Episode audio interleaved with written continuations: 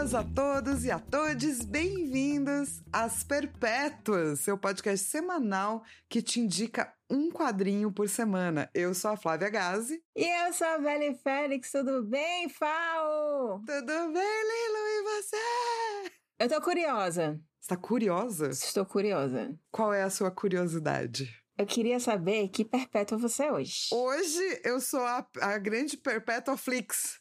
Netflix. Nome completo. Perpétua Flix. Netflix. Que é, que é Net, Netflix, Perpétua Flix. Isso. Oh, tá bom. Que a Netflix vai ter uma série sobre Sandman. E sendo que a gente é as perpétuas, a gente muito deveria ser convidado, entendeu? Nossa, sim. Tipo, oficial da Netflix, nosso amigo, pra gente poder falar de Sandman. Seria um sonho?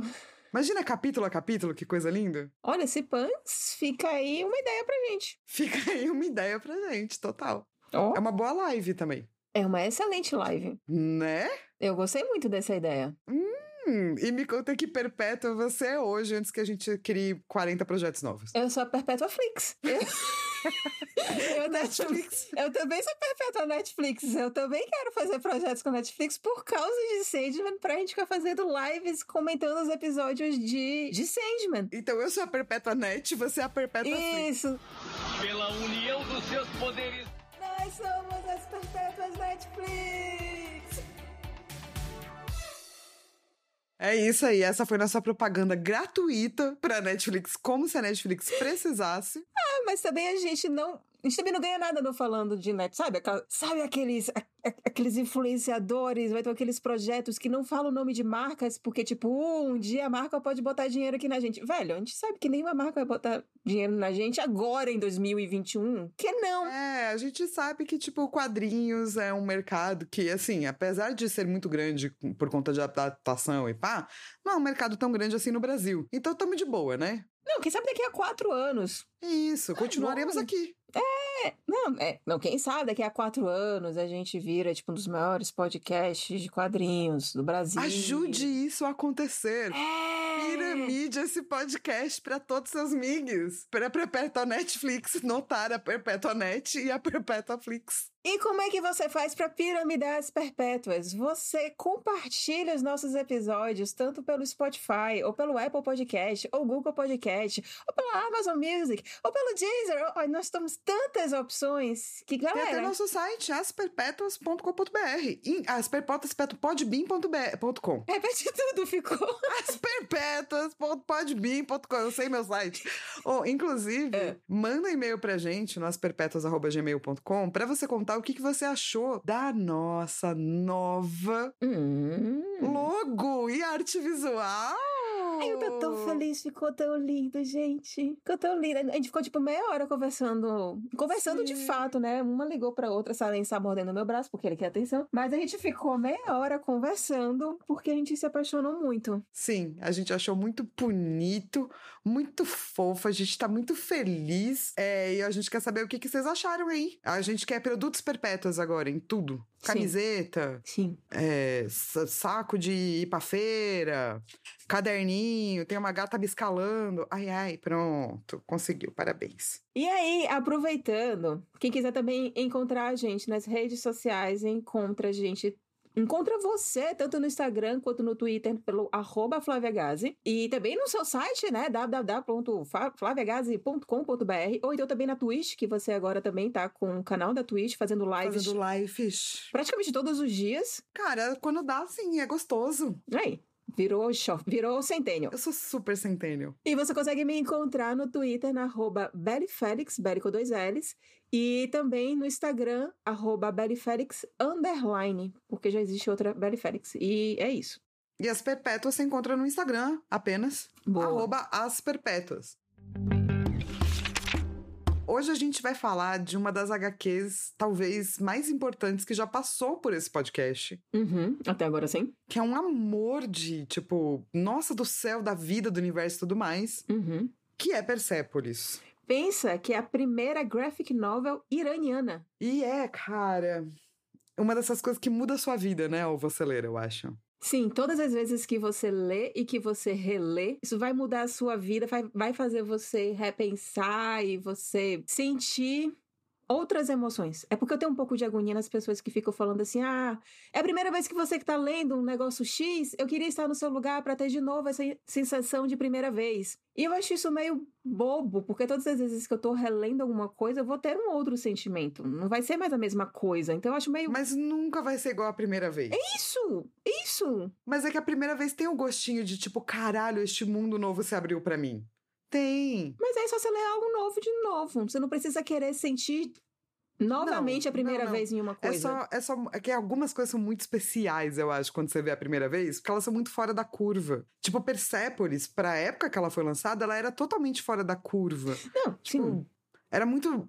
E daí você fazia tipo. "Ah, o meu mundo se tornou aumentado, tudo mudou. Mas pensa que, às vezes, você lendo algo pela primeira vez em um outro momento de sua vida, você não tem aquela mesma emoção. Sim. Tipo assim, eu, eu tava relendo, ou relendo não, lendo pela primeira vez a trilogia lá da Bússola de Ouro. Uhum, Eu nunca tinha lido quando eu era mais jovem. uhum, E é muito foda. uhum. Muito. E eu fiquei pensando, cara, se eu tivesse lido isso aos 13, eu teria surtado. Exato. Mas, porra, seria muito legal ter lido aos 13, sabe? Eu acho que eu real teria surtado, assim. Sim, eu também acho que você teria surtado. Porque, tipo, é muito, muito, muito bom e faz um, e contesta algumas coisas que você tá começando a contestar quando você é adolescente. Depois, Sim. quando você já é mais velho, aquilo ali você já contestou. Então vai dar só aquele sentimento mais de nostalgia. Persépolis, eu acho que não vai, não vai ter tanto essa questão. Mas, por exemplo, você lê Persépolis quando você tem 13 anos pela primeira vez, vai ser muito diferente de você ler Persépolis, por exemplo, quando você tem 30. Sim, quando você tem 40, são outras perspectivas da vida, assim. Então eu acho que você não vai. O fato de você não ter esse mesmo sentimento não dá pra você chegar e falar, nossa, eu gostaria de sentir de novo a mesma coisa que eu senti quando eu tinha 13 anos. Porque você precisa ter 13 anos pra ter aquele sentimento. Total, total. E você vai ter sentimentos muito fodas. Você vai continuar tendo sentimentos muito fodas. Eles só vão ser outros. Isso. Né? Quando a obra é boa, você pode reler 40 milhões de vezes. E você vai descobrir coisas novas, né? E eu vou falar, eu sou muito chata pra reler coisas. Muito chata. É, né? Você é mesmo, né? Eu não gosto. Eu sou mais tipo. Vadia, dada. Ai, relei isso. Eu falo, tá bom, que delícia. Eu não tenho saco. Você não, né? É. Mas antes da gente falar de Persépolis, eu queria falar dos e-mails que nós recebemos. Sim, nossas cartinhas. Cartinhas que a gente recebe no Asperpetas.gmail.com. Eis. O primeiro e-mail, ó, esse vai ser uma leitura de e-mail um pouco diferente do que nós fazemos normalmente, por uma, tanto por um pedido das pessoas como também por uma escolha nossa, eu, a gente não vai ler os nomes. Os últimos e-mails que a gente recebeu foram referentes ao último episódio, que foi minha experiência lésbica com uma solidão. Que é tapa na cara, né? É, e trata de assuntos hum, bem delicados, apesar de eu achar a, o mangá leve, desculpas. E aí, que o É primeiro verdade, né? Vamos ler algo leve. Nunca vou esquecer. Vamos ler algo leve. Eu, eu achei muito catártico. Enfim, eu já me, eu já, eu já me expliquei. Já, Quem super. quiser saber a minha explicação. Vai lá escutar o último episódio das Perpétuas, número 11, é isso? Isso. Minha experiência lésbica com a solidão. E aí que o primeiro e-mail, é, a pessoa começou com Olá, perpétuas maravilhosas. Hoje eu tô o coelhinho rosa da Rayovac sem pilhas, mas tá tudo bem. Eu amei essa referência muito. E aí, é, essa pessoa, ela começou a descrever coisas que a história que a gente narrou e que a gente foi contando e analisando do mangá foi tocando ela e ela foi contando a sua história também, que eu acho que é uma história. Enfim, ela não pediu pra, pra não ler nem nada do gênero, mas eu acho que é um tanto muito pessoal. E que eu achei interessante o fato dela se abrir com a gente, de uma certa forma, eu me sinto até honrada por a pessoa estar confiando na, né, na gente pra estar falando dessas coisas. E também meio que tá botando pra fora, que eu acho que é muito importante também. É, acho que quadrinho é sobre isso. Assim, todos os tipos de artes é, é exatamente sobre você sentir algo e aquilo ali reverberar em você e, e você transformar em alguma coisa. Então eu fico muito feliz quando um quadrinho que tá fora do circuito popular consegue fazer as pessoas raciocinarem, as pessoas botarem esse sentimento para fora. Sim, eu total te entendo e eu acho que é por isso que a gente tá com uma preocupação extra, né, com os e-mails de hoje, porque quando a gente fala de um assunto muito delicado e a gente recebe e-mails muito delicados também, a gente quer tratar as pessoas com o maior tato e a maior mimosidade possível. Uhum. Ponto alto também é que, ou melhor, um ponto também importante a se falar é que essa pessoa está fazendo terapia, ou seja, ela está buscando prof, é, ajuda profissional e ela acho que ela já está com ajuda profissional há muito tempo. Ela também tem um suporte familiar interessante por parte do, do marido dela. E ela também fez, está fazendo cursos, inclusive ela fez o curso da FAO e gostou bastante. E isso daí tá fazendo ela também refletir sobre, sobre ela. E muito obrigada por ter mandado esse e-mail, primeira pessoa. Sim, e por ter eh, contado pra gente um pouco da tua vida. Foi muito, foi muito bonito de ler. É, a segunda pessoa ela pediu expressamente para que não citasse o nome dela. E foi um e-mail bem interessante, que também foi relacionado ao último episódio, mas que ela basicamente só narrou histórias de como exatamente as coisas que aconteciam com a, a protagonista também acontecia com essa pessoa. A questão de, de não se alimentar e de como as pessoas não veem que você não está se alimentando, que você não está bebendo água, que você não está fazendo o cuidado mínimo e ela está se julgando por não estar tá trabalhando, por não estar tá fazendo as coisas que a sociedade espera que você faça. E ela não quis fazer nenhum tipo de reflexão. Ela apenas é, desabafou isso daí pra gente. Novamente, obrigada também por você estar desabafando com a gente. Você botar para fora é muito importante. Não sei se você tá buscando ajuda profissional, eu espero que sim, é melhor e facilita você lidar com as suas coisas. Para qualquer pessoa, tá, gente? A terapia é o maior presente que você vai se dar. Eu sei que é difícil começar, mas depois que você começou, é só maravilhoso. Então façam. E por fim, a última pessoa que ela também pediu para não se identificar. Ela também achou engraçado o meu conceito de leve. Desculpa. É um conceito esquisito. Eu concordo. e aí, outra coisa aconteceu com ela, que eu também é algo que eu amo muito quando isso acontece com quadrinhos, com seriados, com filmes, de que ela não. Ela já tá chegando ali na sua faixa dos seus 40 anos e ela tá naquela crise de tipo, putz, eu não cheguei onde eu gostaria de estar com a minha idade profissionalmente, eu não tô sendo bem pago. E aí começa a repensar todas essas coisas da vida que, apesar de não ser a mesma situação que estava vivendo a autora, de uma certa forma aquilo ali também tocou nele essas Sim. dúvidas que a gente tem de não estar fazendo bastante, não estar seguindo o caminho que a gente deveria seguir, ou qual é o meu sonho, o que é que eu deveria estar fazendo, como é que eu ganho dinheiro, o que é que eu faço com esse, sabe? Isso é para sempre, assim, né? É bom que você saiba disso, assim. Do tipo, você nunca vai estar tá certamente, totalmente é, dentro de um sistema que você vai estar tá perfeito, que você vai estar tá encaixado, que vai dar tudo certo. Não. Então, tudo bem você continuar com essas dúvidas, sabe? Esse é o lance, eu acho. Não tem problema. Ela falou que só, se identif... só me identifiquei com os anseios do que esperam dela como profissional e onde quer chegar. Aí eu achei interessante a parte que a pessoa botou assim: sobre a arte, a Flávia cita que acha sincerona. Um exemplo de artista que também foi assim é o Kurt Cobain. Pelo que já vi amigos, membros da banda e mesmo produtor do Nevermind, ele nas gravações gravava o mais cru possível, não fazia muitas tomadas novas e já ia para a próxima música. Justo, cara. É por isso que eu gosto tanto do grande. Sempre fui fã. Eu gosto dessa coisa. O punk é muito assim também, né? Eu, eu gosto de coisas produzidas também, não tem problema. É que eu acho que a gente não dá muito valor para as coisas sinceronas. Tipo. É uma coisa, é meio, entre aspas, mal visto, é esquisito, é tipo, ah, não, produzir é melhor. Não, sabe? Eu gosto de fotografia também, de jornalismo, fotojornalismo, né? Foto de, tipo, tá lá e faz.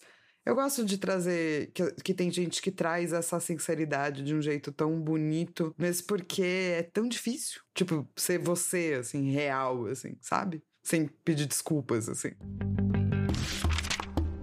E falando em ser você real, Acho que agora a gente pode ir aqui para Persepolis. Eu acho que sim, porque é um quadrinho sobre isso, assim, né? Essa coisa de você fazer esses quadrinhos que narram a história de alguém não era uma novidade quando a Sartrap estava fazendo, mas também não era um, uma coisa que acontecia pra caramba, né? Não, mas quando. Eu, enfim, eu não sei quando começou, mas estava na moda. Que bom, né? Porque daí ela foi Porque foi uma época em que estavam surgindo muitas biografias. Mas antes de falar disso, vamos falar um pouco mais da questão. Ah, é verdade, né? A gente fala um monte de coisas técnicas, é verdade, tinha esquecido. O nome da quadrinista é Marjane Satrapi ou é Satrapi? É, não sei, porque ela é ela tem alguma coisa de francesa? Porque se ela tiver alguma coisa de francesa, é satrapi. Hum. Se não, deve ser satrape mesmo. Então a gente vai ficar aqui fazendo um samba com o nome dela. Depois a É, a gente. gente vai falando cada hora de um jeito. É isso, é, exato.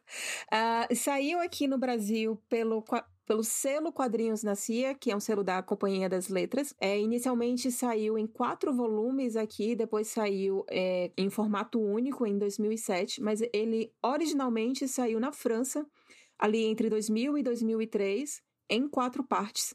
E, né, como eu estava falando, foi a primeira graphic novel iraniana quando ela saiu, ganhou vários prêmios, desde revelação, prêmio de, de roteiro, ou então concorreu a prêmio de, de roteiro, tudo isso em 2000 e em 2002 no Angoulême. E é importante falar que Angoulême é, é, o, é a premiação mais importante do quadrinho europeu.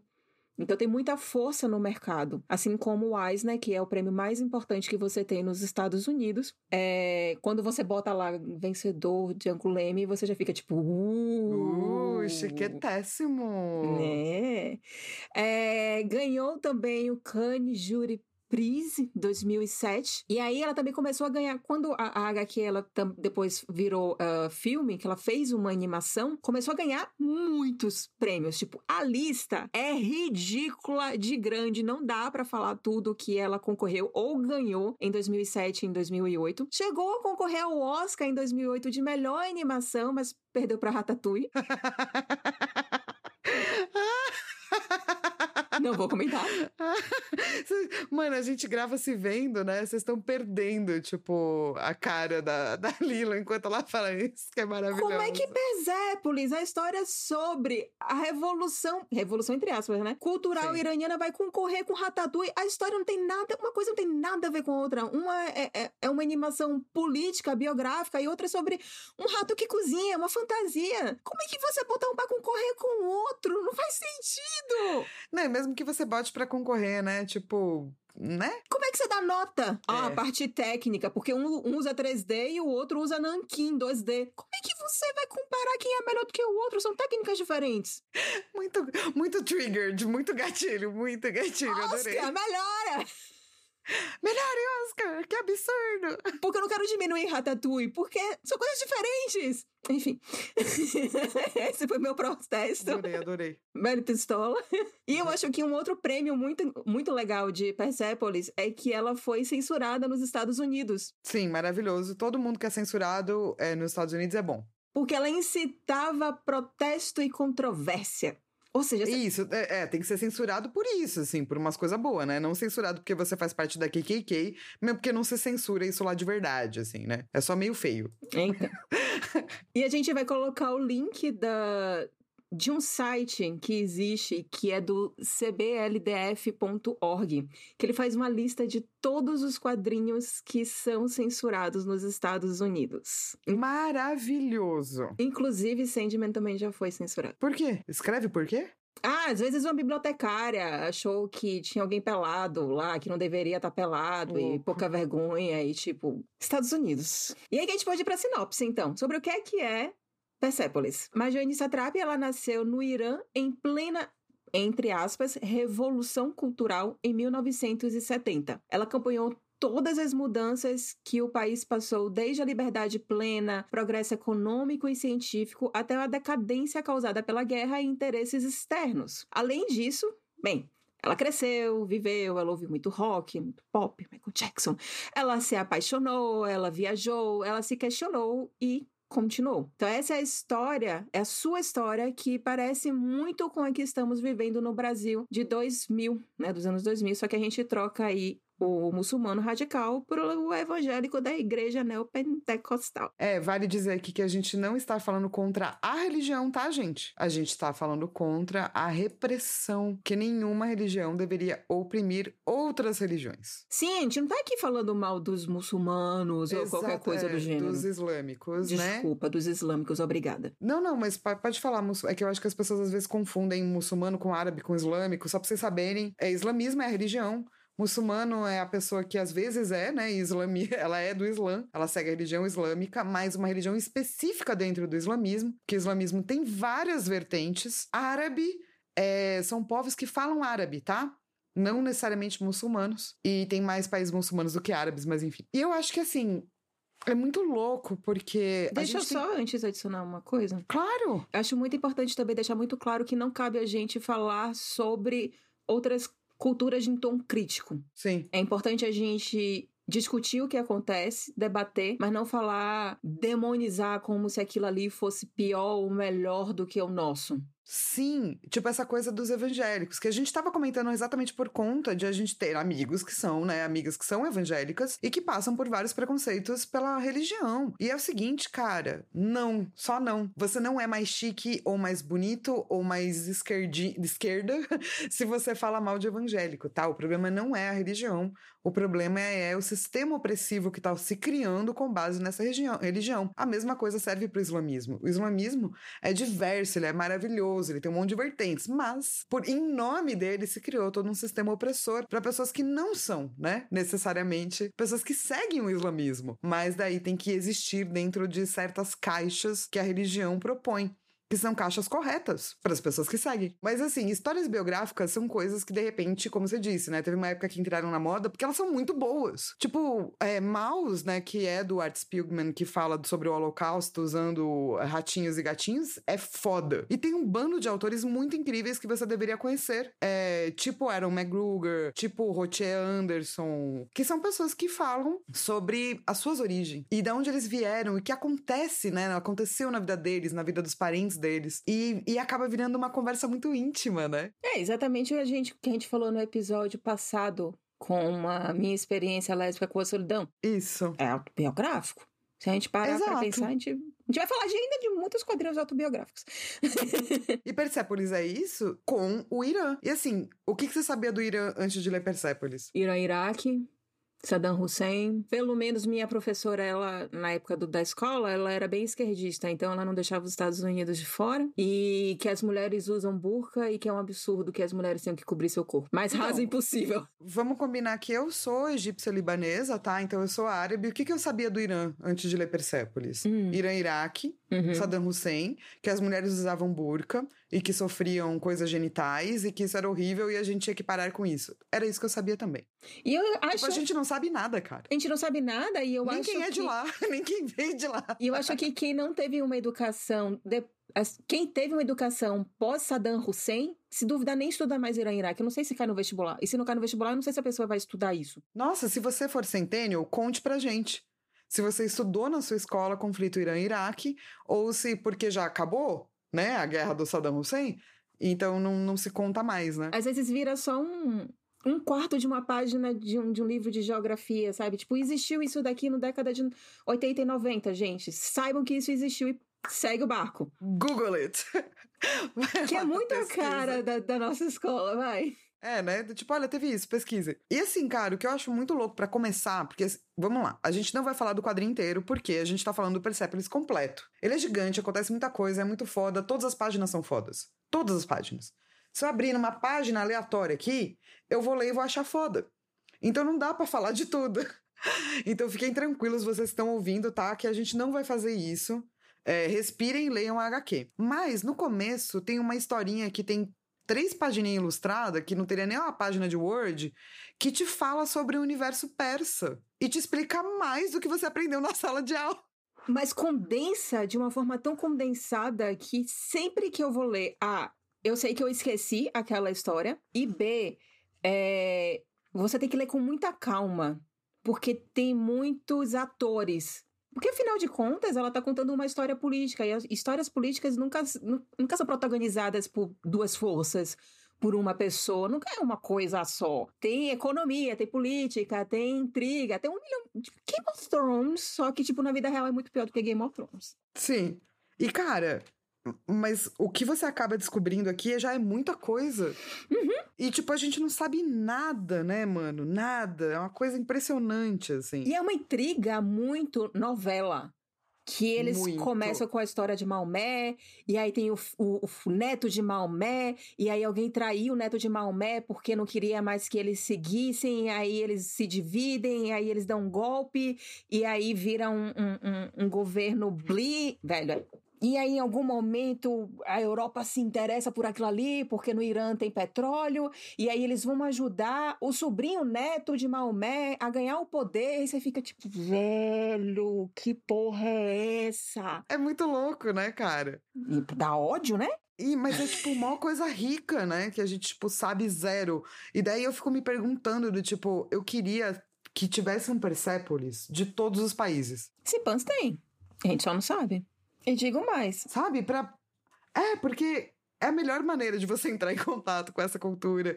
Tipo, eu tô lendo muitos autores de fora do eixo Europa e Estados Unidos. Por conta disso, assim, tipo, eu quero saber como as pessoas vivem, o que, que elas fazem, como é que elas comentam as coisas, sabe? E Persepolis é tipo. Persepolis só fez sucesso o que fez porque foi lançado na França. Se tivesse saído no Irã, não teria, não teria chegado até a gente. Porque é isso, ganhou um milhão de prêmio. Ganhou, ganhou um Angoulême, depois virou animação. Quando virou animação, ganhou um zilhão de prêmio. Se não tivesse saído num país europeu, ou nos Estados Unidos da vida, não teria, a gente não teria acesso a Persepolis. Por isso que talvez exista, a gente só não Sim. sabe. É, porque é verdade, né? Eu acho que também dentro do Brasil tem um monte de produções que a gente faz. É! E na verdade são incríveis e maravilhosas, assim. Não, ainda bem que a gente tem Angola Janga. Isso. que é o quadrinho do Marcelo de Salete, que saiu pela Veneta, que conta sobre ah, o Zumbi de Palmares, da, de uma forma, com um- um- uma contextualização histórica absurda, porque o É Marcelo de Salete ele é, absurdo, né? história, ele é formado em história É muito historiador. absurdo. Sim. e tem ganhado prêmios. Então, assim, ainda bem. Que saiu falou- e tem ganhado prêmios, né? Porque daí a gente olha também. E outros não se países perde, também. Né? É. É, Cara, e assim, eu acho que talvez uma das coisas mais importantes desse quadrinho é explicar aquela frase: tudo é política. Porque eu acho que muita gente não compreende. a dimensão, né? Quando a gente fala que tudo é política, as pessoas falam, não, ai que saco. Mas é assim, meio vago. Sim, e é uma coisa que fica, virou um grande, é um bonito bordão. Mas Sim. o que que significa, saca? É um bonito bordão palestrinha. Eu descobri que eu sou muito palestrinha, então. É, eu também. Você é- faz parte daquela. Você viu aquele gráfico que eu postei no Twitter da direita e esquerda? Ai, eu não lembro mais. É direita autoritária. Ah, sim. Foda-se, sou rico. Dire... Esquerda autoritária, fodam-se os ricos. Direita não autoritária, fodam-me ricos. Esquerda não, é, não libertária. Então, gente, essa coisa de ficar mandando os outros se foderem é problemática. Vamos debater um pouco sobre. E daí vai, por aí vai. A gente é muito palestrinha, meu A Deus. gente é muito palestrinha. A gente é esquerda libertária, gente. Desculpem. Mas assim, eu acho que um quadrinho assim, ele explica isso sem parecer doloroso, sabe? Sim. Porque quando a gente diz que tudo é política, a gente tá dizendo que a cultura que você nasceu importa, como você viveu importa, quem são seus pais importa, isso tudo importa pra sua formação. E tudo isso é político. Tipo, se você não tem que se preocupar com o mundo ser político, é porque muito provavelmente você tá dentro de um espectro normal da sua sociedade, ou seja, dominante da sua sociedade. Então, os esquisitos são os diferentes de você. Então você não tem que se preocupar com o que é política, mas não é verdade. Porque ninguém é normal e todo mundo é- é- tem um corpo político. Então, quando a gente tava falando do Irã, aquela coisa do ah, não, lá é ruim. Lá, véu. Lá, nananã. A hora que você lê, você vai perceber complexidades. E não é assim, né, cara? Essa é a nossa visão do tipo, normal é a gente que não usa véu. Eles que usam véu, ruim. E quando você traz política pra vida, ou seja, você começa a entender por que, que as coisas são como elas são, de onde elas vieram, você para de pensar, talvez, em termos só de bom e mal. Porque também tem a questão que, novamente, a gente precisa falar sobre isso. Política não é, um- não é uma discussão partidária. Não é sobre se você é se você é do PT, se você é do Podemos, se você é do Novo. Isso daí são atores políticos. É algo que faz parte, são peças, mas não é o todo. Porque o todo é tanta coisa. É, é tanto a, a nossa vida e a nossa postura que você achar que política são partidos, você está diminuindo de uma forma não muito esperta. A gente teve essa conversa, inclusive, com a Bianca Pinheiro, no nosso maravilhoso, porque ficou incrível aquele ficou episódio. Ficou muito foda. Eu amei muito, velho. Eu amei, Sobre muito. Eu amei muito que ela perguntou o que é política, porque Exato. eu acho que a gente precisa perguntar. E é isso, ela foi absolutamente corajosa, porque ela não falou, é, tudo é política. Ela falou, mas o que você quer dizer? Porque eu sempre escuto essa pergunta, mas as pessoas às vezes não me contam o que elas querem dizer com isso para eu poder responder. Falei, justíssimo. Vamos contar o que a gente quer dizer com isso. Então vai lá, porque eu achei que foi perfeito, assim, poder falar sobre isso de, de locais sinceros. E ela foi incrível, né, gente? Nossa, como ela, como ela foi incrível. E aí, essa questão de padrão de normalidade é muito legal, que é uma das primeiras coisas que você vê sendo atacado em Persépolis. Porque aí vem a Marjane contando a história dela de quando ela era criança e que ela tinha 10 anos de idade, ou seja, era pleno 1980. Estava começando a ter essa revolução cultural. E aí ela falando, gente, quando eu tinha 10 anos, a gente não usava burca, a gente não usava lenço, a gente não usava nada disso. O Irã era uma potência industrial, ela era uma potência econômica, era uma potência cultural, e aí eu convido vocês a botar no Google, no DuckDuckGo, no buscador que, que for. 1970, revistas femininas Irã.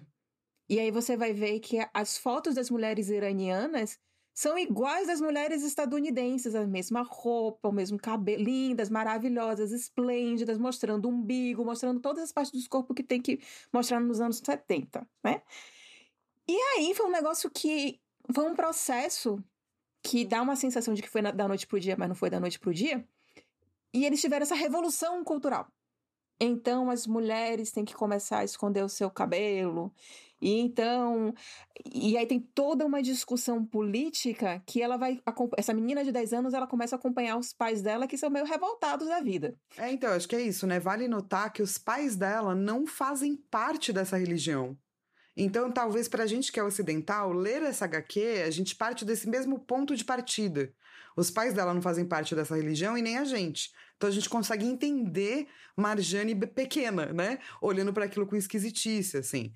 Mas, mesmo isso, ela, ela não vai chegar à conclusão que véu é ruim. Tanto que essa HQ vai ser usada em escola para falar de representação, para falar de véu, para combater essa percepção ocidental de que a gente tem de que pessoas árabes ou são é, sei lá, homens bomba, ou precisam de ajuda, tadinhos, que são, ai, selvagens, são vítimas desamparadas. Não é exatamente assim. E eu acho que a Marjane faz um ótimo trabalho de fazer isso, mesmo ela sendo uma pessoa não muçulmana, não islâmica, e tendo pais absolutamente contra é, a, essa cultura, né? E essa religião. Mas eu acho que pra gente que não conhece muito desse mundo, esse ponto de partida é muito legal. Porque você entende, entende ela, sabe? E é legal que ela fala assim que ela sabe que ela tem privilégio, tanto privilégio econômico, porque é, a família dela é descendente do último imperador do Irã, que, enfim, sofreu mil golpes, e aí tem. Ela vai explicando esses golpes políticos que foram, que foram acontecendo, inclusive com a família dela. Ou seja, ela é chiquetésima, né, cara? Cara, eu acho que ela deveria ser muito rica. Assim, Porque... se, se a família dela não tivesse sofrido o golpe, eu acho que ela teria sido, tipo, muito rica. É, descendente do último imperador do Irã, gente.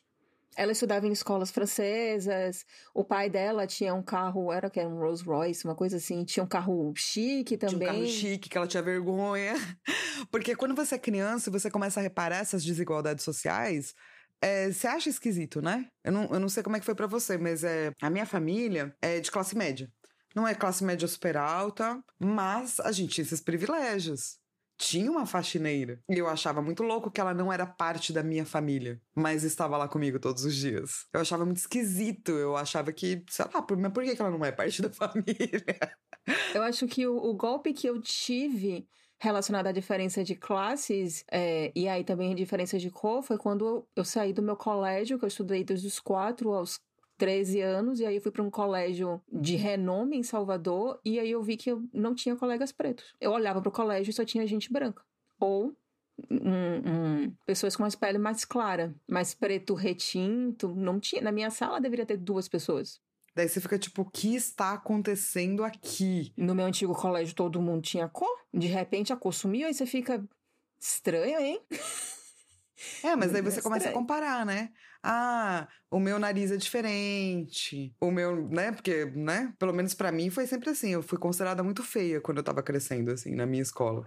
Ai, colégio de São Paulo é tem um negócio de ficar reproduzindo cultura estadunidense e de high school que na minha época no meu colégio eu se tinha eu não tava vendo aquilo ali e que bom porque assim ó tá os pais dela eram descendentes, né? Ela é descendente do último imperador do Irã, mas os pais dela eram classe média comunistas. Eles acreditavam no comunismo, mas eles tinham, tipo, uma faxineira, por exemplo, que ela achava esquisito, um carrão que ela achava esquisito. E assim, essa primeira parte, porque a história de Persépolis narra ela até a vida adulta, assim, né? E essa primeira parte que ela é criança, acho que é a minha favorita. Porque ela é muito curiosa e ela conta as coisas com ingenuidade. Eu acho que até tem uma, uma, um jeito de escrever meio infantil, de um jeito bom, assim, sabe? Não infantiloide ruim, mas infantil, assim, sem saber muito bem o que, que tá acontecendo, mas querendo saber, fazendo coisas esquisitas, tipo colocando os pregos, sabe, na mão pra. Fazer soco inglês. Fazer soco inglês, esse tipo de coisa, assim, sabe? Eu. eu eu acho muito incrível, assim. O que eu acho também incrível, é novamente essa questão da infância, é dela ainda ter a. Mesmo com a família não religiosa, ela tinha aquela coisa, uma relação com Deus. Sim. E que ela seria o próximo profeta. Ela acreditava, né, que ela ia ser o próximo profeta. Não só ela acreditava que ela seria o próximo profeta, porque ela também tinha uma relação muito próxima com Deus. Ela conversava com Deus. E é interessante que desde, desde muito jovem, ela sempre foi muito servida de livros que, se duvidar, até contestavam a existência de Deus, mas ela tinha aquela relação tão, aquela relação tão dela, tão íntima do que é que significava Deus para ela, que não importava muito o que ela estava lendo ou não, porque as pessoas não sabem como as pessoas não sabem que eu sou profeta. As pessoas não sabem da minha relação com Deus. Sim, é porque eu vou parte. crescer e ser profeta. Eu gosto muito. É tipo, tem uma cena que eu gosto muito, que ela tá com 10 anitos, né? E ela fica sabendo que o avô dela foi torturado na prisão e Uhum. colocado numa sala, é, numa cela é, cheia de água. E ela quer entender o que, que ele passou. Daí ela fica, tipo, dentro da banheira a noite inteira pra tentar compreender isso. Essa mente infantil. E ela fica conversando com Deus. Fica, fica. Essa mente infantil dela eu acho muito incrível, assim. Porque é isso, as coisas na verdade não, não fazem sentido. A questão política, a questão adulta, humana, não faz sentido. Nem pra gente. Então, pra uma criança, ela vai terminar tendo que experimentar de alguma forma para entender mais ou menos qual é aquela qual é aquela lógica. E ela vai gostar muito de ouvir histórias, por mais que essas histórias sejam horríveis, os pais dela também vão fazer questão de Olha, é assim que as coisas são, é assim que as coisas acontecem. Algumas coisas eles tentam não falar com ela, porque não, isso aqui pelo menos ela tá muito jovem, mas olha essa realidade política que a gente está vivendo, é isso. Mas criança é violenta. E- Ela é muito violenta também quando ela é criança, em vários momentos. E tá tudo certo, cara, porque o lance não é ela não ser violenta. É, é como isso. O que que isso gera? Como é que as outras crianças também estão lidando, né? Com essa revolução extremista que tá acontecendo. E eu acho que ela vai colocando muito contraste, sabe? Entre as coisas. E é tudo muito natural. Porque as pessoas são complexas e bacanas e violentas e tudo ao mesmo tempo. E você meio que. Se você não tá ligado, você não precisa nem ser criança. Mas se você não tá ligado em certa coisa real, é muito fácil você se deixar levar. É por isso que a pseudociência faz tanto sentido. Porque, tipo, a 5G causa câncer. A gente sabe que onda é onda. A gente sabe que câncer. Mas você entende? Do tipo, se você não entende real de ciência, pode um vídeo te convencer de alguma coisa assim. Porque a gente é muito ingênuo com relação a várias coisas. E eu acho que ela mostra essa ingenuidade dela e dos amigos dela de um jeito muito incrível, assim. E ela mostra também os dois lados, porque, por exemplo, quando, como ela sabe que as pessoas são torturadas e quando você chega e fala assim, um adulto foi viajar, ela sabe que essa pessoa ou foi presa ou morreu.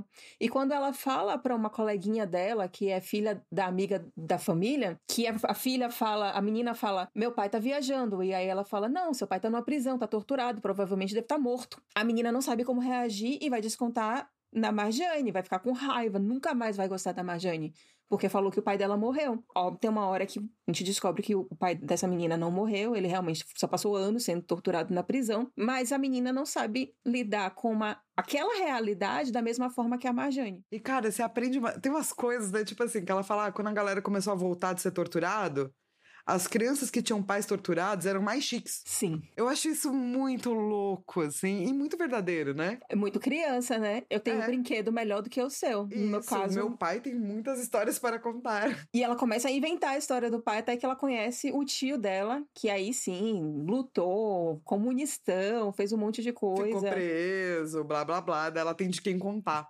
E daí a galera não acredita mais. Ou, né? Porque, né? Porque, né? E aí ela sempre vai narrando essas histórias com. Eu nem diria que, que é com uma dose de violência. É com uma violência real, sem fantasiar, sem nem transformar em gore, sem nem ser uma coisa tipo, ah, eu vou mostrar aqui esse cara sendo torturado, sangue, blé, não. E nem de uma forma muito fantasiosa. Ela fala, olha, o cara foi esquartejado. E aí você tem uma página com uma arte muito típica da, da, da Majane, com um cara em pedaços. Porque se duvidar também era como uma criança também deveria imaginar. O que é ser esquartejado, né? O Sim. que é ser esquartejado. Então, essa violência tem uma hora que eu acho que isso, inclusive, tá acontecendo também com a gente. Da gente meio que normaliza isso. Cara, eu acho que assim, se você nasceu numa periferia, você já normalizou um monte de merda, sacou? Que não devia ser normal. Não devia ser normal. Você, tipo, não poder fazer certas coisas. Você não poder andar de certo jeito. Você não poder ter uma cor de pele de certo jeito. Isso não é normal. Mas se você vive numa periferia, você tem uma relação com a polícia, uma relação que, que já normaliza várias violências, sabe? Eu acho que a gente tem muita violência no Brasil, com muitas populações. E isso só é, parece normal a ponto de que, tipo, um homicida da vida sempre fala, né? Que se esse país fosse sério, tava tudo pegando fogo já. Porque a gente vive umas violências muito loucas e fica quieto, sabe? Assim como também a classe média, ela normalizou você bater e matar pessoas pretas ou pessoas é, é, de, de, favela, que seja, porque é bandido. Sim. É normal aquele cara. É normal a menina grávida estar voltando para casa e receber um tiro. Acontece isso todos os dias. E isso começa no seu dia a dia. É normal você ver uma pessoa pedindo comida porque ela não tem comida. Isso é normal. Não é normal. Não é normal uma pessoa não ter o que comer. Isso não é normal. E eu acho que quando a gente vive num país tipo o Brasil, né, de tantas diferenças, de tanta pobreza, a gente tende sim a normalizar certas coisas. E é isso, se você não tem conhecimento de causa, a mesma coisa é pra, pra questão da ciência. Se você nunca entrou numa periferia da vida, você não sabe como é que funciona. E daí vem alguém para você e diz, é bandido. Você fala, tá bom. Mas é porque você não tem conhecimento dessa causa, né? Você não convive, você nunca teve, você desconhece. E não tá errado você desconhecer. O que tá errado é como o sistema faz com que a gente trate um ao outro, né? De um jeito horrendo, assim. Eu vou julgar um pouquinho a pessoa que não conhece e que não quer conhecer. Que não quer conhecer, vamos aí. Que a pessoa que não conhece, não dá, eu não julgo, mas a pessoa que não quer conhecer, eu, eu julgo um tipo. Não, não, eu tenho pessoas. Nossa, nossa, se eu começar a falar sobre pessoas que estão no meu ciclo social e que não querem saber da realidade, eu tenho vontade de bater. Essa pessoa tem todas as condições, ela faz questão de ser. Vamos voltar para para Persepolis. Porque, inclusive, eu acho que isso, isso termina entrando no momento em que os pais dela falam: Cara, sai daqui. Você tem 14 anos, mas aqui ficou de um jeito que é melhor você sair daqui e ir para Europa. Porque, enfim, era uma família abastada, era uma família que tinha grana, era uma família que queria dar uma educação formal para a filha de deles. E aí, e é uma vontade que muitas pessoas, inclusive na classe média brasileira e na classe alta, têm de vou sair do Brasil, vou para a Europa, vou para Portugal, porque todo brasileiro é português ou qualquer desgraça do gênero, porque minha família é italiana, bibibi, bobobó. E no caso da Majane, não é porque ela gostaria. Inclusive, ela não queria sair do, do país, mas os pais falaram: não. Você vai. Nossa, essa cena é de quebrar o coração, né, cara? Mano, tem uma cena que ela tá indo embora. E ela também acha que os pais dela realmente querem que ela vá. Mas não é bem isso também, né? Os pais dela são ótimos, tá? Eu amo os pais dela, eu amo a avó dela. Nossa do céu, como eu amo a família da Marjane. Mas, cara, ela tá no aeroporto e daí eles disseram adeus e dela vai virar para trás para ver de novo. E ela não deveria ter virado. Porque a mãe dela até desmaiou, assim, de tristeza, saca? Nossa, me destrói, cara. Como me destrói. Porque isso é ser pai, né? Sim. É fazer uns bagulho que você não queria, entendeu? Pra proteger. É, pelo bem-estar do outro. E, e daí ela vai começar uma jornada dela que eu acho que é a jornada de qualquer estrangeiro, saca? Ainda sobre a questão de ser pai, ser pais, né? Eles confiam na educação que eles deram. Porque quando ela vai viver no estrangeiro, ela tem Pô, 14, anos. anos é. Quando você tá. Sozinha. Os hormônios ali loucos, que você acha que você pode fazer muita coisa, mas na verdade você não sabe fazer nada porque você só tem 14 anos. Eles bancam, eles falam: minha filha consegue. Minha filha vai. E obviamente ela vai fazer muita merda. Putz, é. É verdade. ela Mas, vai fazer muita merda. mas são umas merdas que ela via os pais também fazendo. Não, tá tudo certo as merdas que ela tá fazendo. É as merda adolescente. Todo adolescente faz merda. Tudo bem. Mas ela vai fazer merda, entendeu? e eu acho que até esse Pans é um pouco disso, assim. Eu imagino que se eu fosse mãe. Eu queria que minha- meu filho, minha filha de 14 anos, minha, meu filho, né, fizesse merda, cara. Porque se não fizer merda aos 14, vai fazer quando? Melhor saber que você tem pai, você pode contar, nananã, do que dizer pra pessoa que ela tem que ser perfeita, sabe? E que ela não pode ter uma adolescência, assim. É fazendo merda que se aduba a vida. Mas é, e daí se ela tivesse no Irã, talvez ela não poderia mesmo, ela seria presa por fazer as merdas dela. Porque ela sempre foi respondona. Sempre foi respondona e ela foi incentivada. A mãe dela ia para protestos, os pais iam para protestos e eles não queriam tirar essa liberdade de expressão. Isso é uma verdadeira liberdade de expressão, gente, que inclusive é algo controlado. É, e eles não queriam tirar esse, esse direito dela, porque eles sabiam que ela estava certa. Além Mas de, enfim, assim, todas é as foda, bombas. né, cara? Se você vive num local onde se você falar alguma coisa, você pode ir preso, por exemplo. Digamos que você xingue Bolsonaro de genocida muito. Talvez você seja preso, né? Talvez você tenha que responder na justiça. Isso chama censura e repressão. Imagina você Quando andar você de tem uma pessoa, né? bicicleta É. no meio da rua e alguém chegar e perguntar de quem era essa bicicleta e poder te prender, porque talvez você tenha roubado essa bicicleta. Nossa, sabe o que, que isso chama, gente? Repressão, é uma coisa louca. Tá- Imagina você voltar pra casa e daí você tomar um tiro. Porque você tava andando? Porque, obviamente, talvez você não tivesse apenas andando. Isso chama repressão, gente. Isso é um país, é, tipo, como a gente vê na história da Marjane, que tá passando por um momento aí ditatorial. E daí, pessoas que são meio respondonas em países ditatoriais morrem mais. Porque, assim, pessoas que estão andando na rua podem morrer, pessoas que estão andando de bicicleta com a sua bicicleta podem morrer. E pessoas que respondem, com certeza podem morrer. Então, os pais dela mandam ela embora pra ela sobreviver, né? É, imagina que ela quase foi presa quando ela estava usando uma jaqueta jeans com bottom do Michael Jackson e usando uns Imagina sapatos você, estranhos. tipo, usar vermelho e às vezes passar por um lugar de verde e amarelo, assim, e se apanhar. É uma coisa louca isso, né? É uma coisa que realmente só acontece em países ditatoriais. Pois é, então ela saiu, ela foi para a Europa e aí ela se viu como essa independência, mas ela também perdeu casa. Perdeu o pai, né? Perdeu tudo, assim. Não, não só isso, tipo, ela também não tinha onde ficar. O primeiro lugar, que era na casa da, da amiga da mãe dela, despachou ela por um motivo XPTO. Aí ela conseguiu ficar na casa de uma outra amiga que ela fez lá na, Fran- na França, não, desculpa, na Na Áustria, né? Áustria, é. E aí, é, teve, ela não podia ficar muito tempo também na casa da amiga, porque a própria amiga se mudou. Aí ela foi morar com umas freiras, só que aí as freiras, as freiras europeias, obviamente, veio xingar lá a árabe, né? Não quer nem saber de onde é que ela é. "Ei, Esses iranianos, esses árabes aí é tudo sujo, tudo porco. Ela ficou putaça. E chamou a, a- a- né, de prostituta. E daí... Eu entendo muito Marjane Sartrap, sacou? E daí, porque era exatamente o que eu faria. E daí ela acabou sendo expulsa. Então, assim, ela. É, Esse. Ela fica nesse lugar do entre, né? Porque você ser um estrangeiro significa que você não tem ninguém que entenda as suas raízes. E daí você tá nesse lugar que não é a sua casa. Só que a hora que ela volta, ela também foi uma pessoa que morou fora daquele regime. Então ela também não é igual às pessoas que estão lá. Então ela para sempre vai ser uma pessoa deslocada. Porque as experiências dela, entre aspas, não são normais, elas estão em outros locais, entende? Então, ao mesmo tempo que é muito bacana, porque ela ganha uma grande visão de mundo, ela também não se conecta tanto, assim, né? Com certas coisas. É um local difícil, assim.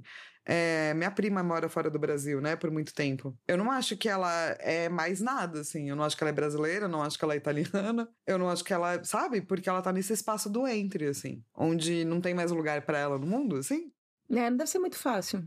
É, eu acho que é bem esquisito, assim. Conversando com minha irmã, e a minha irmã, ela também se mudou pra, pra França quando ela tinha vinte e poucos anos. Foi fazer mestrado lá, e a sorte dela é que ela tinha uma pessoa lá que deu muito suporte para ela e tinha uma família que aceitou ela. Mas ela me falou, quando você se muda para outro país, a pessoa que você era morre. Então a pessoa que era soteropolitana, nordestina, que estudou no colégio X, que fez uma faculdade Y, nada disso mais importa quando você está em outro país, principalmente quando você é um latino que está na Europa. Você vai ser só um latino, então a pessoa que ela era morreu e ela teve que nascer outra pessoa. Ela ganhou outra identidade aí, né? Total. Meu irmão também, né, se mudou para os Estados Unidos e eu acho que ele tá vivendo várias perspectivas. E meu irmão fala um inglês muito bom, as pessoas acham que eles são de lá, que ele é de lá.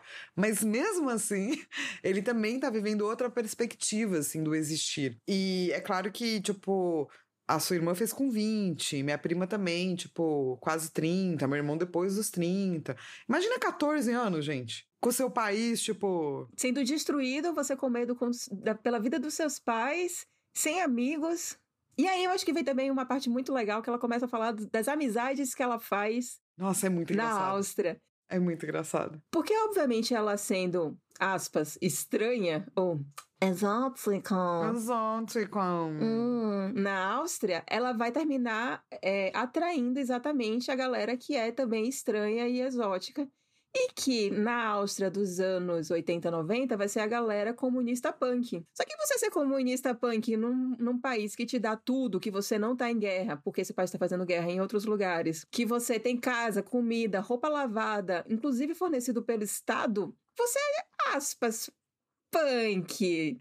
Você é, é mais é. ou menos. Você sabe Olha, a teoria se, se comunista. Você é uma pessoa europeia que mora no Brasil, eu peço desculpas, tá? A priori já do que eu vou dizer. Mas é o seguinte, sua vida foi fácil. Você tinha todas as opções do mundo, inclusive morar no Brasil, tá? E, tipo, ter dinheiro morando no Brasil. Você nunca teve problemas reais. tipo, viu gente passando fome, né? Alguém da sua família ou você mesmo passou fome e tal. Então, assim, você tá aí de boa, tá? Não vem falar nada que você teve uma vida sussa. E essa é uma decepção dela gigantesca, porque ela queria ter aqueles amigos que ela poderia conversar sobre as coisas normais da vida dela. E aí o pessoal até achava incrível que ela já tinha visto a morte, ela tinha visto a guerra. Mas eles não conseguiam passar dessa superficialidade. Quando eles iriam conversar ou quando iria para uma festa, era para ficar chapado. E ela ficou tipo: cadê a revolução? Cadê essa festa comunista que vocês me prometeram? Vocês estão só fumando o dia inteiro e não sentindo nada. O que é isso?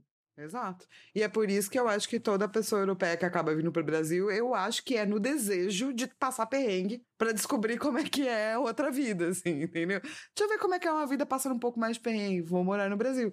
O que eu acho ótimo, tá, gente? Eu não, eu não, não penso em sair do Brasil, mas eu acho engraçado. Quem sempre teve, tipo, tudo, vir morar aqui, eu acho que é, tipo, estranho, assim, sabe? Que eu falo, mas, mas e aí? É... como é? Como é? Eu, eu também queria entender um pouco mais essa cabeça dessa pessoa, mas enfim, choices. Parte, né? É, choices. E, e assim, o que eu. Não, eu super entendo porque o Brasil é ótimo, mas o Brasil é horrível. Enfim, é, ela, ela passa por um período muito louco daí de descobrimento mesmo, né? De vida e universo e tudo mais. O que é ser uma pessoa adolescente, o que é amadurecer, como é ter o primeiro amor, como é ser uma merda esse primeiro amor. E por aí, sei lá, você vai, experiências da vida e do universo e tudo mais, né? Mas sempre marcadas pelo fato dela ser quem ela é. Porque não dá para ela esquecer onde ela foi criada, onde ela veio, quem são os pais dela, quem é a avó dela, né? Sim, e aí tem uma hora que no meio desse crescimento que coisas muito ruins vão acontecer na vida dela e vai ter uma hora que ela vai terminar voltando pro Irã, porque voltar para o Irã em guerra é melhor do que ser uma iraniana na Europa. E isso daí ela deixa muito bem explicado. E aí, novamente, ela vai se reconstruir de uma forma fantasiosa, que aí ela vai querer virar fit, vai querer ser uma mulher iraniana moderna, com maquiagem, ainda usando véu, gente, mas tipo, por baixo daquele véu você não sabe a quantidade de maquiagem que a mulher tá usando, tá ajeitando ali o cabelo, tá, tá fazendo as vaidades dela. E ela também vai querer estudar, vai querer ir pra faculdade, vai conhecer outras pessoas, inclusive ela vai casar. Sim, é incrível, né, cara? Como eles decidem se casar, que eu acho que acontece quando você não tem possibilidade, né? Se você tem que casar porque senão vai dar merda. Que é o caso dela? Exatamente, daí você casa, né? E aí ela tem a experiência de casamento dela. Ela começa a ter muitas experiências que é legal você mostrar o Irã dela criança, de quando ela aprende muitas coisas de quando ela passa os perrengues quando adolescente, e depois o Irã dela adulta, que novamente ela vivendo várias. Porque a gente também. Eu acho que a gente tem essa visão muito distorcida de que, tipo, ai, no Irã você não consegue fazer nada. Mas não, ela foi para a faculdade, ela fez artes na faculdade, ela teve dificuldades, mas ela ela conseguiu dar um jeito, da mesma forma como a gente também consegue dar um jeito com os perrengues que a gente tem em faculdade particular ou, ou faculdade pública, que muitas vezes não tem subsídio do, do governo. As pessoas se viram, as pessoas vivem, as pessoas fazem acontecer. Independente de onde você está. Elas não são selvagens, né? Porque elas têm a vida diferente de você, é meio isso, assim. E eu gosto que ela continua bocuda. E quando ela volta, ela odeia as mulheres que ela encontra. Ah, essas mulheres são todas fúteis, elas só querem saber de maquiagem, né, né, né, fica putona. Mas depois ela percebe que não, existe toda uma complexidade é, que não tá ali à primeira vista, na primeira conversa, né, daquela mulher iraniana diferente dela, que não teve o privilégio e a oportunidade de sair. E ela fala sobre essa coisa esquizofrenizante, que é estar com véu e sem véu, né, ser duas pessoas. E eu acho que toda mulher consegue se relacionar com isso. Toda minoria consegue se relacionar com isso. Porque é esquizofrenizante você tentar se encaixar em qualquer sociedade sendo que você não é o normal daquela sociedade. Cara, uma das minhas cenas favoritas de, de Persepolis, e sempre quando eu passo por ela, eu gosto tipo, de tirar foto e, e postar, é quando ela, ela passa por todas essas coisas como mulher e como iraniana, e aí ela chega a uma conclusão de que ela, mais uma vez, cheguei à minha eterna conclusão, eu precisava aprender. Imagine é isso. É lindo, né? Nossa, é foda, porque é o ser mulher, na sociedade machista que for, na, na, sociedade opressora que for, e aqui eu vou necessariamente falar de mulher sim, porque também é meu lugar de fala. E a gente tá sempre precisando aprender a lidar com as coisas de alguma forma. E ela tá. E a conhecer o outro, e a conhecer o mundo. E, é, e ela é muito foda com relação a isso. E eu gosto que ela tem uma merda específica que ela faz que é muito merda, saca? Hum. E que a avó dela fica mó revoltada com ela. Hum. E ela não. E ela colocou isso na HQ, sabe? Sim, ela Porque não... faz parte do crescimento dela. Tipo, só porque ela é uma pessoa que teve educação, que tem a família comunista, blá blá blá, ela não vai não fazer merda. Ela vai fazer merda sim, porque todo mundo vai fazer merda na vida. A questão é o que você faz depois que você fez merda e alguém apontou sua merda para você, entendeu? Então eu gosto que ela não esconde. Ela não tem uma história de heroína. Isso. Ela tem várias falhas durante a vida dela, desde criança, quando ela quis botar os pregos entre os dedos para virar soco inglês e bater no amiguinho. Sim. A na adolescência, que ela também fez umas coisas que não são muito louváveis. E aí depois, quando adulta, que ela fez essa merda tão grande que a avó dela, que é um símbolo para ela, condenou a ela e falou: "Velho, o que a avó dela falou, o que você fez foi muito errado porque você colocou a vida de uma outra pessoa em risco. Você não sabe você não tem esse controle. Não, não foi isso que eu te ensinei. Sim. Você não tá sendo uma pessoa responsável com os outros. Você tá pensando só em você. Ela fala, você foi egoísta, egocêntrica, você foi horrível. e tipo, oh! Eu achei. Eu achei bom. É bom tá lá. É necessário, porque não necessariamente todo mundo precisa fazer isso, mas é necessário você entender que outras pessoas fizeram e elas estão tomando essa culpa delas, não estão botando culpa do governo, a Sim. culpa é do de não sei quemzinho que não apareceu na hora. Ela não, não tá ali delegando. É, a culpa, a culpa. é do PT. Tinha nem pensado nisso. e o PT? E o Lula, hein? Ai, gente, e o PT e o Lula, é. E aí que com toda essa história da Marjane, o que a gente tem é que ela lançou essa HQ, ganhou os prêmios, fez a animação dessa HQ, ganhou mais prêmio. Aí ela fez outras HQs que também ganharam prêmio. E uma delas, inclusive, virou filme em inglês, que é Chicken with Plums, que no caso é frango com ameixas. Ela dirigiu outros filmes, nada a ver com isso daí. E atualmente ela tá com um filme na Netflix que é Radioactive. Que, é a história da Marie Curie. Eu vi. Você falou pra mim, né? Você pode, inclusive, ir lá ver o filme dela. Daí eu falei, é verdade. Daí eu fui lá e vi. eu achei muito bom. É um filme muito interessante, assim, tipo, sobre quem era Marie Curie, assim. E ele é baseado é... num livro que vai sair, acho que agora pela Dark Side. Pode ser. Que Bom, tá saindo. Cara, é, tem a cara da Dark Side. Tá saindo aqui no, no Brasil esse livro e é muito legal que durante a leitura de Persepolis, ela fala. Uma das angústias dela, quando ela. Eh, acho que ela tá. Não sei se ela tá na Europa, mas ela fala que. Não, acho que ela ainda tá no Irã, que ela vai. Na, na, idade que ela está, a Marie Curie já tinha feito várias outras coisas e que ela gostaria de ser Marie Curie. Ela queria ter aquela vida, ela queria morrer porque ela fez uma descoberta incrível pela ciência. Então, desde sempre, essa mulher, sabe, ela tá sempre voltando para as coisas que importam na vida dela. É muito lindo, né? É muito fofo. E assim, acho que tem uma coisa que você colocou aqui no roteiro que a gente tem que falar, que é a questão do medo. Porque, por mais, por tudo que a Marjane passou, não é que ela não sentiu medo, ela sentiu medo pra caralho. Ela fez muita merda por conta do medo que ela sentiu. Mas ela teve essa coragem, né, de sempre ser respondona, de se manter curiosa, de sair do, do país, de voltar para o país, de casar, de tudo isso, assim.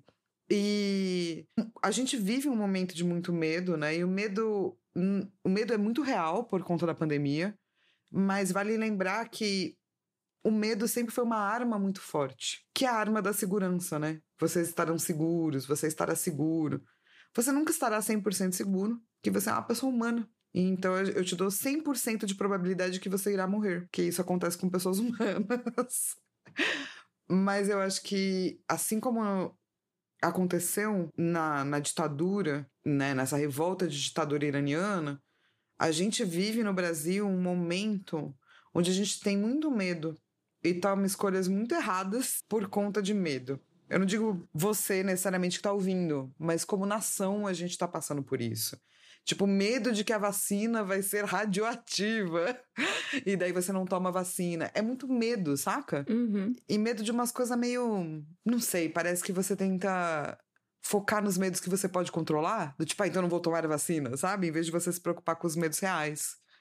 Que é do tipo num regime ditatorial, não morrem só as pessoas que votaram no PT. Morrem todas as pessoas. Não que minimamente parecem que estão discordando com qualquer coisa que o governo propôs. É bem diferente de uma democracia e de ter liberdade de expressão, tá? E a frase específica, o trecho específico que tem em Persepolis, ela fala: Quando temos medo, perdemos o senso de análise e de reflexão. O terror nos paralisa. Aliás, o medo sempre foi o motor da repressão em todas as ditaduras. A gente sabe disso, né? No Brasil, a gente já viveu uma, tá? Nós temos esse histórico. e, e eu acho que a gente continua com muito medo. E é por isso que isso ainda paira aí. É... Ô, ô Lilo, conta pra gente sobre a arte de Persépolis. A arte de Persépolis é icônica. Inclusive, tanto no quadrinho quanto na animação, porque a animação ela conseguiu transpor exatamente esse traço da, da Marjane, que é uma pessoa formada em artes, ela sabe, nossa, ela sabe usar o branco e o preto de uma forma muito específica, porque não termina sendo o claro escuro europeu que a gente está, por exemplo, acostumado. Mas é um preto calçado ali, tipo pretão mesmo, e ela tem uma arte que é muito é muito característica dela.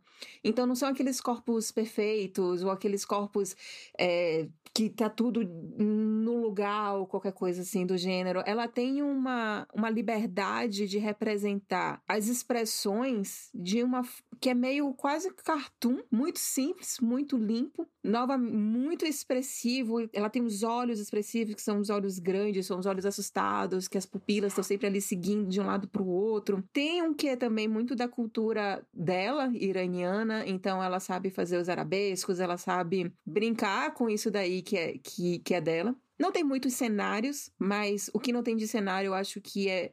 Acho que não Tem de importa. personagem, né? É, Mas tem assim, eu person... entender uma coisa só. Hum. É, você fala que não tem muito claro escuro do jeito que a gente conhece. Mas é bem claro escuro, assim, no Sim. sentido, né? De que é bem branco e bem preto, assim, É, né? porque geralmente quando você fala de chiaro escuro, você já imagina exatamente um tipo de, de um tipo de traço específico europeu. E não é o dela.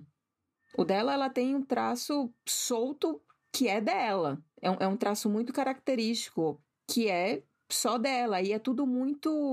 hum, é tudo. É, é- é como se ela usasse o necessário para contar aquela história da melhor forma possível. Ela É, não assim, quer ir não além. Tem, não tem cinzas, por exemplo. né? Não, não tem. É só Tem preto e branco. Preto e branco. É o preto calçadão ali. Quando eu falo preto calçado é porque, tipo, quando você vai pra uma gráfica, quando você manda imprimir um preto que você quer que fique tão preto, você vai ter que calçar com colorido. Você vai ter que calçar com o CMKY. CMKY, se não me engano, é CM, CM, CM Você bota tipo um azul, Ciano, assim, mangi- é isso?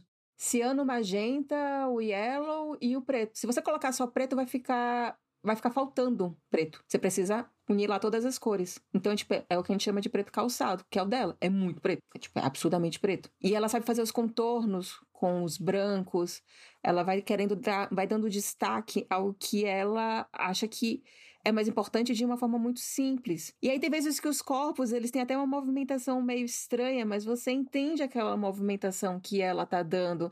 Você tá entendendo tudo que que ela tá mostrando, tipo, mesmo que ela não tenha as mãos perfeitas, porque, tipo, todo desenhista tem muita dificuldade de desenhar mãos. E a mão dela é estilizada de acordo com a arte dela que faz sentido, não fica estranho. Eu considero a arte dela linda, genial. Eu acho que é algo que que traça um novo estilo de arte, porque dá uma permissão de você contar uma história super séria, super pesada, mas com uma leveza ali meio cartoonizada, meio estilizada, e o, o uso do preto e o uso do branco nos momentos para ficar mais forte, para ficar mais fraco. Todo mundo tá sempre com a mesma roupa, é quase como se fosse turma da Mônica, mas você só não liga tanto assim para isso, porque quando é para você ligar para roupa, ela vai mudar a roupa. Uhum. Então é, cara, é, é algo a ser estudado, inclusive para quem quer fazer arte, para quem quer fazer quadrinho, toda a narrativa, como é que ela vai contando essas histórias, as viradas, tudo isso é É muito incrível, né? e é impressionante, assim, você não fica só impressionado pela história, mas você também fica impressionado pela arte.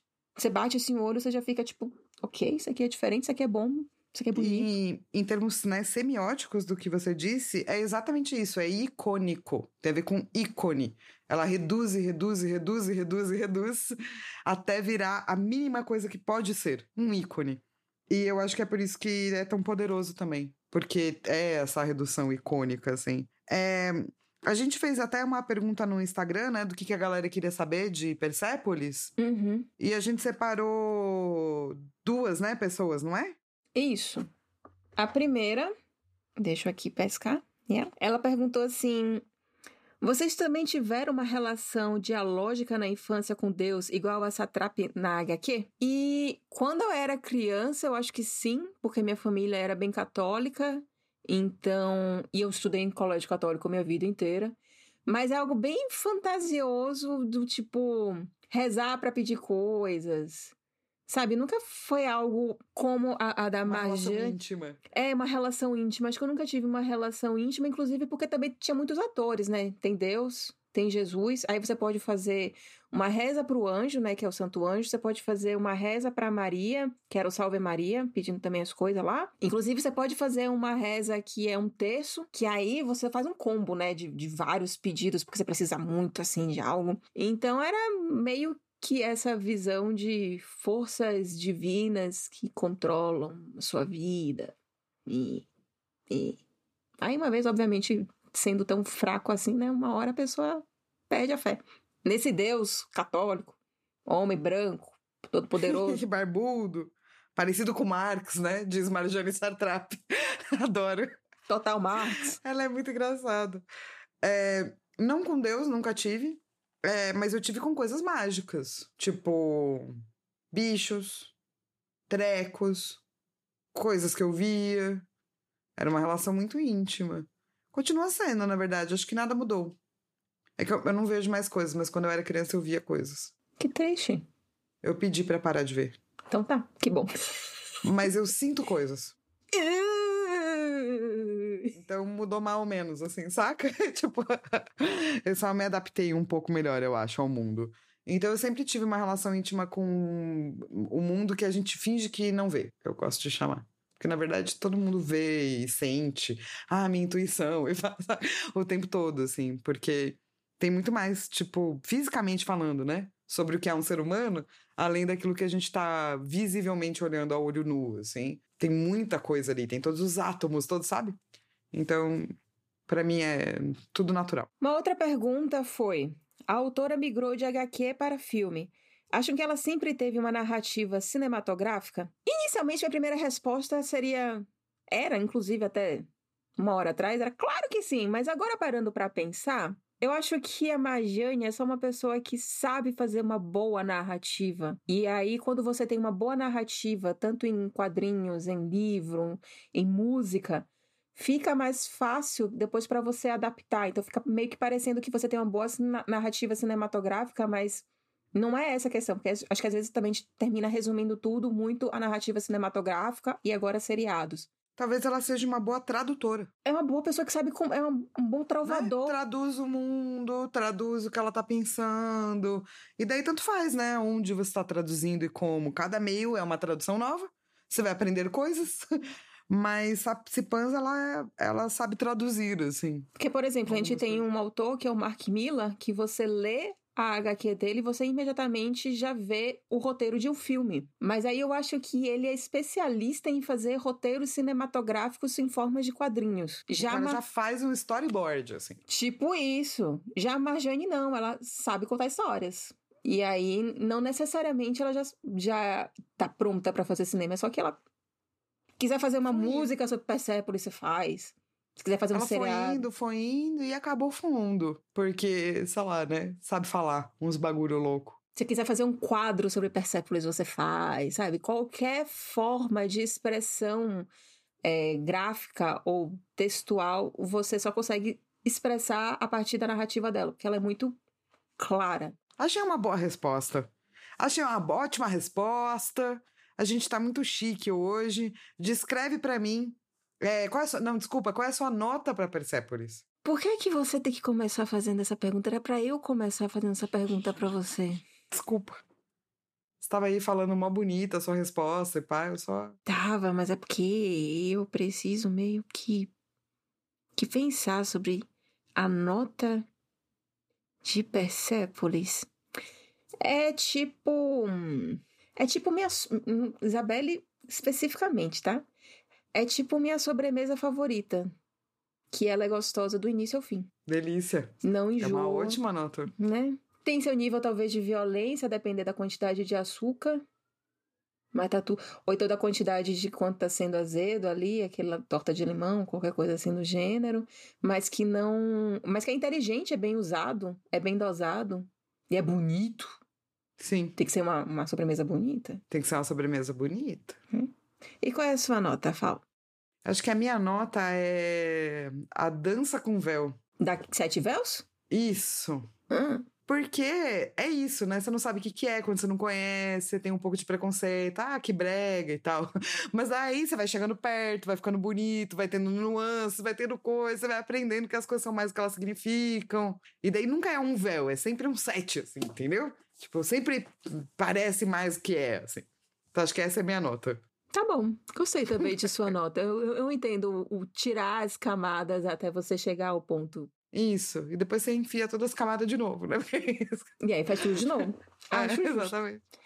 E se você tivesse que descrever em um tweet, como é que você descreveria Persepolis? Eu descreveria como um mundo maravilhoso e horrível que não querem que você conheça, mas que você deveria. E como você descreveria? Escreveria como um exercício de futurologia do Brasil. Mas e o PT? E o Lula? Você tá aí falando essas coisas, sabe, Lilo? Mas e o PT? E o Lula? Né? Mas é isso. Acho que no, no final das contas, uma coisa que eu quero deixar muito claro relacionada a Persépolis e relacionada ao Irã e a relacionada a países árabes E há países que sofrem interferências externas dos Estados Unidos, da Europa, que seja, é que nós não somos diferentes dele nem um pouco.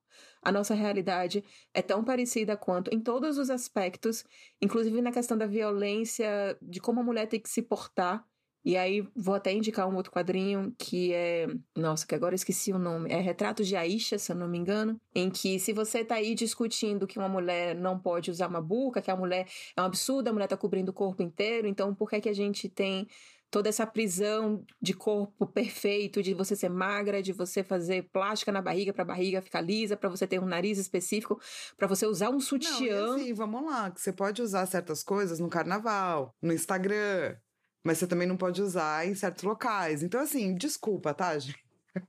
Eu não acho um. Eu, eu concordo 100% com o que você tá dizendo. Do tipo assim, os países árabes são muito mais parecidos com a gente porque eles têm a possibilidade de crescimento econômico, mas essa possibilidade vai ser sempre cerceada por Europa e Estados Unidos e China, tá, né? porque a China está chegando aí. E a gente culturalmente tem coisas mais parecidas por conta de sofrer essa coisa externa, e daí como a gente se volta para certas coisas internas de repressão, do que, sei lá, eu acho que a gente tem com, sei lá, história nórdica, sacou? Mas eu não queria reduzir só a país árabe, porque eu também vejo esse tipo de violência vindo de países asiáticos da gente também fazer a mesma crítica, inclusive a China, tipo, ah, é um absurdo que o, o, que o governo chinês submete os chineses a viver e, tipo, cara, olha também o que, é que, é que os nossos governos estão obrigando. É, o lance é, não é você não questionar. O lance é você também se questionar. Isso. Porque a gente é muito mais parecido do que diferente. Isso. É isso. É isso. É isso, gente. É isso. Esse foi o Cara, ficou gigantesco. Ficou, mas eu já sabia que, que Persepolis precisa de um pouco mais de. Isso porque a gente não falou do quadrinho inteiro, a gente não abriu cenas favoritas, assim, tantas, porque poderia ser, sei lá, o quadrinho todo. É difícil escolher, né, um, um, uma, parte, uma parte favorita. Mas é isso, gente. Por isso que a gente também fica enrolando um pouco, enrolando entre aspas, né? De fazer uns quadrinhos assim mais clássicos, porque a gente sabe que é isso. Temos muito a dizer, né? Muito. Muito a refletir, muito a trazer para perto, bem pertinho. Leiam Persépolis e continuem ouvindo Perpétuas. Leia, leia Persepolis. Sim, escutei Perpétuas, a gente é legal de vez em quando. É, e daí, então, até semana que vem. Não esqueça de mandar e-mail pra gente no asperpetuas.gmail.com e Piramidal Podcast. Podcast dá notinha pra gente lá no, no, no, no iTunes. Isso, dá notinha pra nós em é, todos os locais. Notinha é. boa, tá? Isso. Não notinha ruim. É. É. Uhul! Uhul! Ai.